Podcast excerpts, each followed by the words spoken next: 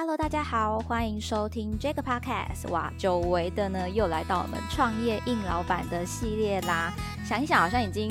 蛮久没有更新这一个诶访谈老板的部分了。大家可能已经哇，好想要赶快吸收到新的宝典，等了非常的久。那我们今天呢，就邀请到了我们的顶方机械负责人陈义燕经理来跟我们分享他们的创业之路啊，或者说我们今天的主题就是。如何找到品牌在产业中的定位？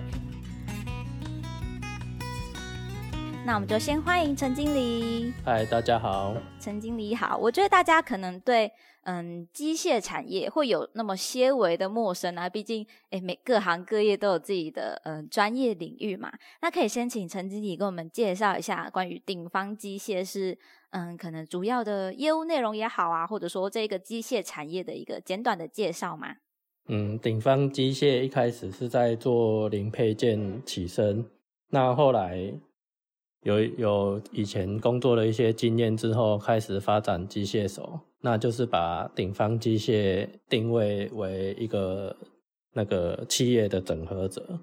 整合机械手跟加工业者方面这一块。哦，了解。其实我觉得大家可能一般对。机械产业，因为我之前也有跟陈大哥去过一次机械展，我真的觉得里面非常的嗯不一样，就是每一个东西都感觉非常的呃看起来有点离我很遥远，然后东西都非常的大，非常的专业这样子。所以接触到机械产业这件事情，陈大哥是怎么接触到的呢？为什么我会想要走机械产业？诶，机械产业是因为父亲以前就是这个行业，那就是当初。毕业当完兵回公司之后，就是接续后面的工作这样子，所以从所以从七八年前就有开始接触机械手这个项目。哦，原来所以算是受嗯家里的影响，然后跟着一起学习到现在。顶方机械算是嗯陈经理这边自己在创业的部分嘛？嗯，那我想因为刚刚讲到说比较像是一个整合者的角色。所以是，嗯，本身也有在做生产，也有在贩售机械这样子的感觉吗？对，因为以现在的产业来讲，机械手他们对于加工产业不是那么熟悉。那加工业者想要机械手，可是那个概念的落差相当大。那我们就是做一个整合性的工作，就是连接机械手厂商跟加工业者的厂商去做一个服务的动作，这样。所以其实这样的话，不管是范今天是对机械手这些嗯设备的了解，或者说在加工制成上，应该算顶方机械都是有两面都有做熟悉，然后可以为顾客做服务这样子吗？包括我们自己厂内也有一些就是示范线，而且它是实际在加工的。那客户来看，他们会就会比较信任，说：“哎，顶方可以把整个产业整合在一起，这样子。”嗯，了解。因为我觉得，其实像。嗯，工业这一块算是台湾蛮早就开始发展的，所以如果到现在还持续发展的，可能有很多都是老公司、老品牌了。他们到现在可能对于一些新的东西啊，或者说对于自己的经验，都是比较依赖的吧。应该会算是，嗯，如果有一个可以做整合的，像顶方这样的角色，应该是还蛮帮助的。像现在两，就是有有很多的客户都是看完。来参观完公司，看完这些整合性的产品之后，才决定要跟顶方合作。所以这个是一个培养互相信任度的问题。哦，了解。我觉得感觉就好像，嗯，如果跟大家讲的浅白一点，其实就是有一种去。有点像参观，然后像我们试用那种感觉。你来看过之后，觉得哎，好像是适合我的，可以尝试的。然后我们再来决定说后续的合作这样的概念。因为这个产业到目前为止比较少会让人家看，是因为就是大部分都是加工业者嘛。那他试完之后，就是他变成他自己的农号的情况下，基本上这一块是不会。泄露出去的，那我们是因为自己在加工，然后自己又生产机械手，所以才会给给别人看这样。刚刚谈到，可能其他业者会觉得说，哦，我今天自己学到了该怎么去做更好这一件事情，我想要就是呃变成我的一个优势，成为一个我的机密。可是顶方却可以让大家来做参观的话，你一开始有担心过说会不会也有像其他业者会有那种怕被别人学去的感觉吗？其实这个我觉得是还好，是因为。包括我们自己在跟一些客户对应的时候，他们也会提供一些想法或者是做法，让顶方更精进更好。所以我就觉得，反而是你要越开放的心态去对待这一件事情，你学的东西会越多越快。这样，我觉得这就是好像算是一个在可能创业啊，或者说企业经营这一条路上，大家互相。学习反而可以有一些不一样的进步，这样的感觉似乎也是一个诶很不错的经验，大家可以笔记起来。OK，那我这样子的话，其实听下来哦，就算是从嗯过去家里的学习也好，到后面自己出来做创业啊，跟不同的企业之间学习这样子，慢慢去找到一个我可以辅助生产，也可以辅助贩售这样子的。定位这样的角色，那可以呃说明一下为什么会选择以零点定位器作为一个出发点吗？因为出刚开始出来创业的时候，就是整个产业其实很复杂，那就是想要找一个哎是一个比较未来性的东西，而且是一个新的。那后来辗转就找到零点定位这一块，虽然在欧美已经。发展了二十几年，可是台湾是这一两年透过工业四点零这个概念，才慢慢就是推出来的一个东西。那这一块的，就是未来的展望也比较大一点，所以才会用零点定位做一个出发点，这样。了解，那我觉得可能听众朋友也会有点陌生，什么是零点定位器哦？应该先请我们陈经理给我们介绍一下，简单的说明一下零点定位器这个东西到底对我们的工业产业来说有什么样的优点呢？零点定位器它其实就是最主要的地方，就是我们换线换模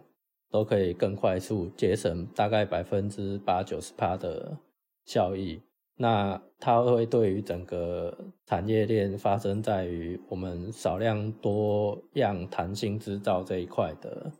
定位是非常帮助的。诶，其实我印象，呃，工业四点零嘛来讲的话，应该算是说，呃，走向一个比较自动化、数据化这样子的概念。所以，如果今天又有一个零点定位器的辅助的话，对这一件事情是有嗯更大的帮助的吗？其实工业四点零是一个很大的概念，它最主要的目的就是自动化、少人，然后再加上一些资讯。那很多业者其实他会想要换工业四点零，可是他现场连一点五、二点零这些自动化都还没有办法做到的情况下，其实收集出来的数据都是错误的。那他在分析的时候就会遇到一些。就是误差，所以我会觉得是相辅相成的，是你自己要从工业一点零、二点零、三点零才会有机会到四点零，而不是说，哎，我今天可能在在一点零就直接想要跳四点零这样子。了解，一定是一个渐进式的学习，慢慢的，嗯，看下来、做下来才能。要到四点零，不可以直接说，哎，我就跨两阶。那这样子的话，零点定位器刚刚谈到它蛮大的优点，应该是在于说，嗯，节省时间成本，提高整体的效率这一件事情嘛。嗯，所以以过去的工业产业来讲，在这一部分，时间算是一个很重要的，嗯，成本问题吗？可是，可是像时间，大家以前可能都比较 focus 在，就是。机内制造的时间，可能我这个工件可能现在做三分半，我就是想办法把它改成三分钟。但是大家都忽略了线下换线啊、换料啊这些时间，其实也是成本。所以就是我觉得是整体的思考范围要扩大到，就是整个应用，而不是纯粹只是 focus 在机内加工这一块。就是尝试从不同的角度再去切入，说，哎，可能有哪一些成本是我原本没有注意到，其实可以更精进的。这也是一个值得学习的部分哦。有时候就是有些事情尝试从不一样的角度来思考，可能就会有不同的收获。那这样，呃，因为零点定位算是一个引进的新概念嘛，就是结合到台湾的嗯工业产业里面。那这个东西在呃跟我们旧有的设备啊，或者说工业环境上，是有什么需要去磨合的吗？还是说有经历过一些开发呢？应该是说，它在上下料这一块，或者是换线这一块的概念跟思维都会比较不一样。那我觉得每个人都一样，最害怕的一点就是改变。常常听到一些客户明明看起来就觉得很实用，可是他就会觉得可能在开副模具很麻烦，或者是诶他的人员可能会不适应，所以导致他们放弃这一个机会这样子。刚刚讲到说，人都有点害怕改变这件事情，不管是说要做新的尝试也好，可能也会担心，哎，这样子后续到底有没有什么问题呀？我这样子做的话，到底未来会不会是到底是成功呢，还是能会不会失败等等的一些。嗯，小小的担忧啦，或者说，其实就算是我自己也好，有时候人要跨出一个舒适圈，都会觉得有一点紧张，有点担心哦。所以我会觉得，其实零点定位器它这两年下来，已经算是一个很成成熟的产品的情况下，其实遇到一些。环境的问题还是订单的问题，其实我们的都可以慢慢做一个调整，让弹性制造这一块慢慢去发挥它的作用。这样，嗯，所以其实在这个嗯开发或者说嗯尝试新事物的东西上，应该说有不同的呃不断的去做一些新的尝试嘛，或者说慢慢去磨合，找到一个好的使用方式，其实都是有可能。嗯，走出一个新的一条路，这样子的感觉。其实从以前到现在，也不是只有零点定位这样嘛。很多东西，新的东西来，那你如果有去尝试，失败的话就是得到经验；那成功的话，你就是得得到一些有价值的东西。所以我觉得各行各业，或者是每对于每一件事情，不用排斥，采取就试试看，然后。只要不要负担成本太大的情况下，应该都要勇于去尝试。如果都不尝试的话，就是永远都是在原地踏步。所以我觉得人生就是要，如果都负担得起的话，就是都要勇于去尝试。了解，我觉得突然觉得听到这边哦，我觉得以往就是可能访问一些老板也好，或者说嗯，觉得好像还蛮成功的人士好了，我觉得他们都有呃有，倒算是有一个特点嘛，就是愿意去尝试。新的事物，即便今天是失败，也可以作为一个可能经验的吸收。因为谁说可以每一次做新的尝试马上就成功，其实是很难的一件事情。那在这边的话，呃，刚刚讲到开发这一件事情，我们陈经理在过去这个开发的经验里面，有没有什么可以跟大家来分享一下的呢？我觉得有一个点是当初开发的时候没有思考到的，就是开发零点定位。就会觉得这一件事情好像对加工业者来讲都是优点，可是那时候欠缺一个概念，就是哦，原来以前我们不要不用搬模具这一件事情，现在要变搬模具，所以导致说，哎，我自己开发零点定位器之后，接下来才会又想要去开发机械手的原因是在于说，哎，要减轻我们这些换料人员的负担，所以才又去开发机械手。原来，所以就是做一个搭配上，也是其实在说一个嗯尝试的过程中才发现的一个方式，这样。对，了解。哎，刚刚讲到的是人员哦，以我的印象之中，感觉工业的产业环境是不是在人力上算是一个小困扰吗？现在其实环境，因为我们工业环境比较差，那人其实非常难请，再加上现在。可能又少子化的原因，所以这一块未来的趋势真的是走向于一个自动化。可是这一件事情，其实大家都知道，就是看谁先勇于尝试跳脱那个舒适圈，越快跳出，然后他成功的机会就越大。这样。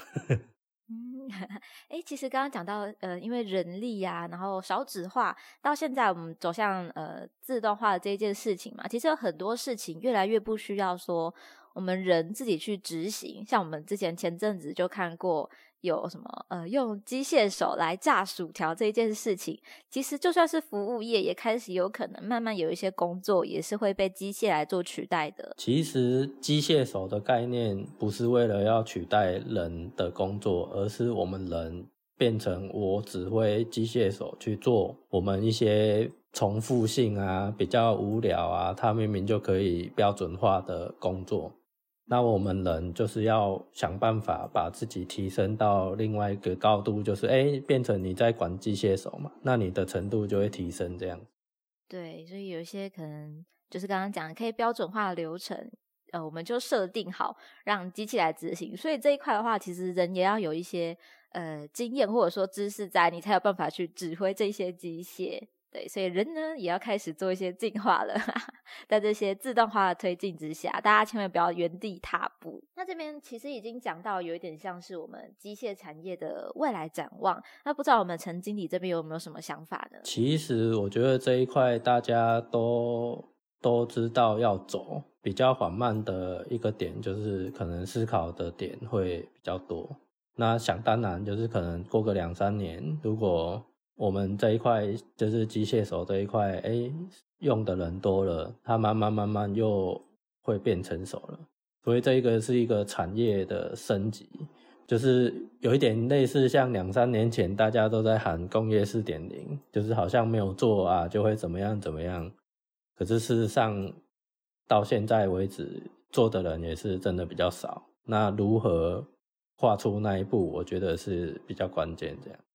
了解，那我想要问一下我们陈经理哦，因为刚刚我们其实都一直重复有提到说，我们可以去做新的尝试啊，或者说跨出这一步。那不知道陈经理当初在呃，可能决定要做创业啊，或者说新的尝试的时候，是怎么样去鞭策自己也好，或者说让自己去做更有勇气做做这件事情，有没有什么秘诀可以分享呢？我觉得我这个人的个性可能比较。